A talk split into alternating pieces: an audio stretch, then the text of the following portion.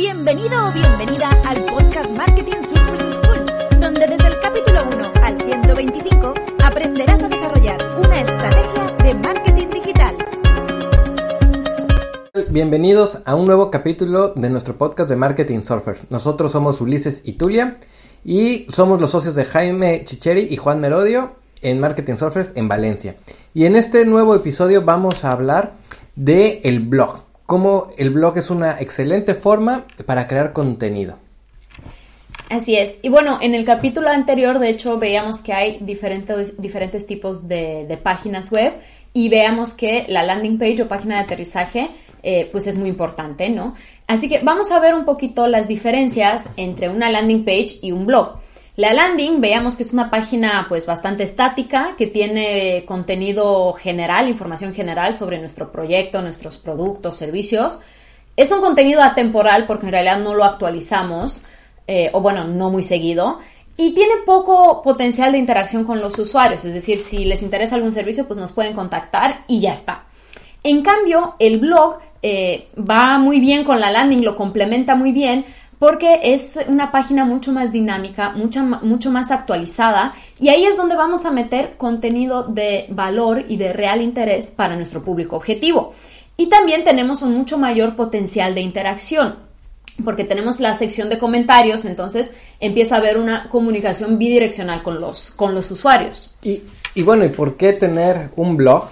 Bueno, son varias cuestiones por las cuales siempre es recomendable. Eh, que es muy fácil de, tener, la, interfaz es muy sencilla, es muy fácil de, subir información, se pueden organizar de manera cronológica todos los contenidos que vayas, que vayas subiendo. Eh, para el usuario es sencillo porque puede tener, se le organiza y entonces puedes eh, tener la búsqueda de, del contenido por, por fecha, por, por términos, por autor. Eh, también te permite tener la, organización por tipos de, de, contenido, ¿no? Sí, de hecho, bueno, todo eso es posible porque tú como autor del blog, pues puedes ponerle categorías, etiquetas, palabras claves y eso hace que pues, sea mucho más fácil la búsqueda para tu usuario, ¿no? Y, y, al, y al mantener eh, pues, activo y vivo nuestro blog, lo que podemos hacer es conseguir suscriptores.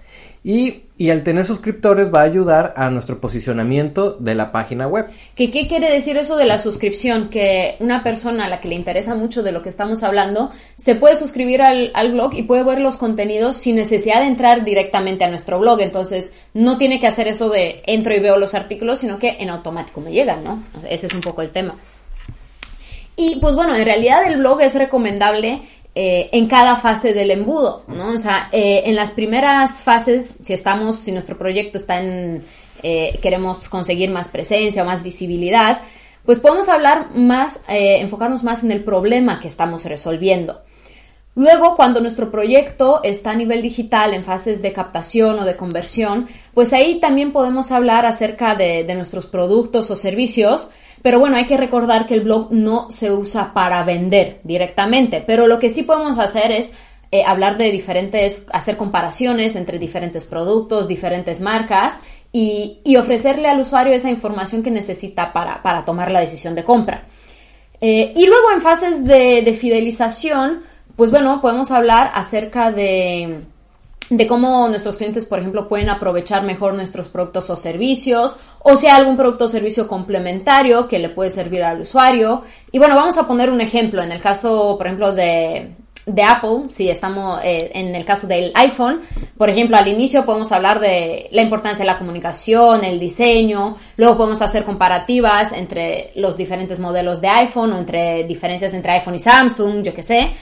Y luego al final, pues podemos hablar de cómo podemos aprovechar al máximo todas las funciones del iPhone, porque, o sea, tenemos miles de funciones que normalmente los usuarios no usan, o cómo darle mantenimiento, o que tenemos seguros, etcétera. ¿no? Eh, Ese sería un ejemplo. Como usuarios, eh, perdón, nosotros como creadores también debemos de entender que podemos estar en cualquier fase del embudo. Nuestra empresa, nuestro negocio puede caer de, incluso en ciertos eh, en, este ciclo de estar en todas las fases. ¿Por qué? Porque podemos tener lanzamientos de nuevos servicios, de nuevos productos. Así es. Pero bueno, tenemos que enfocar nuestro, nuestro contenido a la intención de búsqueda del usuario. Vamos a enfocarnos en esa, en ese, en esa parte en la que el usuario busca información o ya tiene una intención comercial, pero todavía no, no, no transaccional. Es decir, eh, lo que va a buscar nuestro, nuestro usuario va a ser cómo hacer tal cosa, ¿no? Relacionada a nuestro producto o servicio o comparación entre tales productos o diferencias entre este servicio y el otro, ¿no? Entonces, un poquito así tenemos que pensar nuestro, nuestro contenido. Y bueno, nosotros cuando eh, vamos a empezar, tenemos que analizar a nuestra competencia. Es decir, tenemos que ver qué es lo que se están ofreciendo eh, en, el, en, la web, qué, qué está disponible y en eh, temas de contenido, ¿de, qué hablan? ¿De qué se está hablando? En base al, servicio o producto que nosotros vamos a, querer empezar a darle visibilidad. Eh, y para eso necesitamos definir objetivos que puede ser para posicionar nuestra marca, para conseguir mayor credibilidad de lo que estamos hablando, de lo que estamos ofreciendo, para dar a conocer nuevos productos quizá. Eh, es bien importante que definamos estos objetivos para saber de qué vamos a estar hablando y qué es lo que vamos a estar publicando en nuestro contenido. Y a quién se lo vamos a dirigir. Por eso necesitamos definir nuestra audiencia. Porque vamos a saber cómo es nuestro público, cómo va a interactuar con nosotros y hay que pensar en qué medio. Porque eh, veíamos que no, no todas las personas, aunque una misma persona puede interactuar distinto en, uno, en un dispositivo que en otro. Como usuario, a lo mejor tienes un comportamiento distinto en el ordenador que en, móvil. que en móvil. Todo eso hay que pensarlo y hay que definir la audiencia. Y qué temas son relevantes para nuestra audiencia. Y pues bueno, para comprender un poquito mejor todo esto, pues vamos a invitar a Juan y a Jaime para que nos eh, cuenten un poco más acerca de cómo en Marketing Surfers le sacamos partido al blog y a los contenidos en versión blog. Muchísimas gracias Ulises y Tulia por otro eh, estupendo programa. Obviamente, eh, para nosotros los blogs son importantísimos. De hecho, fue con, eh, con, lo que, con lo que nacimos. Yo antes de tener una empresa, antes de montar Marketing Surfers con Juan, ya tenía un blog en el que hablaba de marketing hotelero y ha sido unas líneas en las que, en las que he hecho crecer muchos, muchos negocios. Y Juan, tú realmente no empezaste con un blog personal, sino que tenías otras cosas. Cuéntanos cómo fueron tus inicios. Sí, yo bueno, yo mi primer negocio fueron medios de comunicación online que básicamente eran blogs de contenidos sobre, pues en este caso era sobre temas de coches o temas de belleza, era público femenino.